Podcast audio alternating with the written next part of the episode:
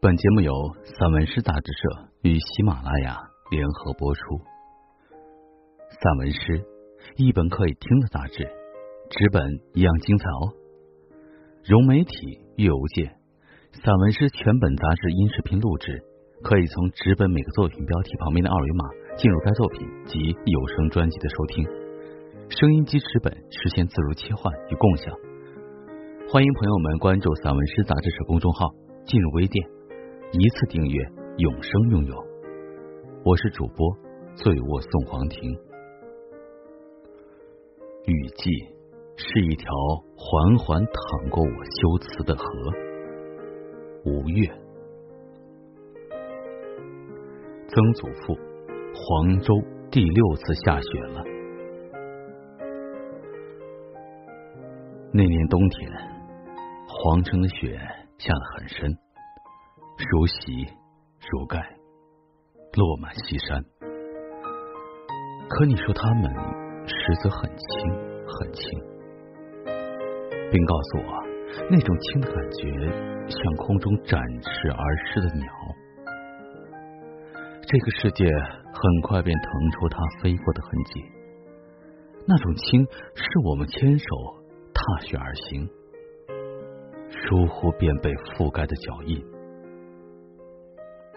很多年过去，黄州下了很多次雪，哭灵人一次又一次模拟的沉重，才最终让我明白那种轻的感觉。那种轻，其实就是像当年那么大的雪，和你最后一次喊我名字的低语一样，轻轻的落在了。我们曾经的屋檐，与黄河书，西绝昆仑，跟随你的足音行走，或以一尾鱼的姿态接近，是不是我的夜尾也会绝有雷声的嘶吼，也会带着约古宗烈心悸的雨雪？这些。皆深陷于一河流水的古典。三月，我暂且找不到马蹄。黄河以北，荒草还持有久经的霜色。早无饮马，白骨。万古云霄，不应囿于这些疲倦的困苦。认知我们必须解构穹顶下你独行的暗语，河图是流向清晰的脉络，你的血液还有盘根错节的历史。见证者，刀光剑影和过剩的师傅，词牌陈结为深邃的机智，青铜为柱的骨骼漫步于时空。昼夜反复的穹庐之下，一路涉过商周、唐汉，五千里的月光，五千年的苍茫，血脉本章的九转，或许只是你独特的婉约，只是佩环叮当的礼节。元宵节与父亲油灯。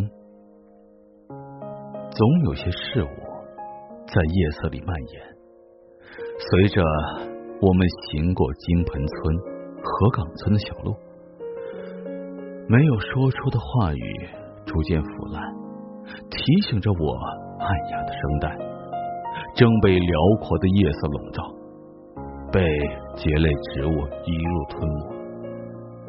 我们像两块哑掉的石头，暗生青苔。怎么也扣不响彼此的边界，只是提着纸糊的红灯笼，投下深浅渐没的影子，在张氏的站立里捕捉各自的轮廓和如浮雕的感官。我紧跟你穿过金刺横生的枝条，纷扬的穹明却一直延伸着我们的距离。父亲，这场交替沉默者的疲倦游戏，我们注定是失败者。透过点燃已久的蜡烛，其实十几年前第一次油灯，我就已经将你的背影认清。三月，怀念孩子。三月，我尚且找不到麦地，芦花飘过村庄。那些熟悉的言辞，在十二个春天里依旧蛰伏。此刻，只是众多时刻的一刻，夜色葬在我们的躯壳上，暗影丛生的纸张，足够我们良久攀谈，讨论曙光、姊妹和未成熟的村庄。这只是众多夜晚中的一晚，黄昏的落日早已坍塌，你的马仍在河水中，用母语交习永恒的月亮。家园重建之前，十个孩子将治愈我的沉默，会告诉我剩下一个你的去向。戊戌年，与孟君夜泊寒山寺，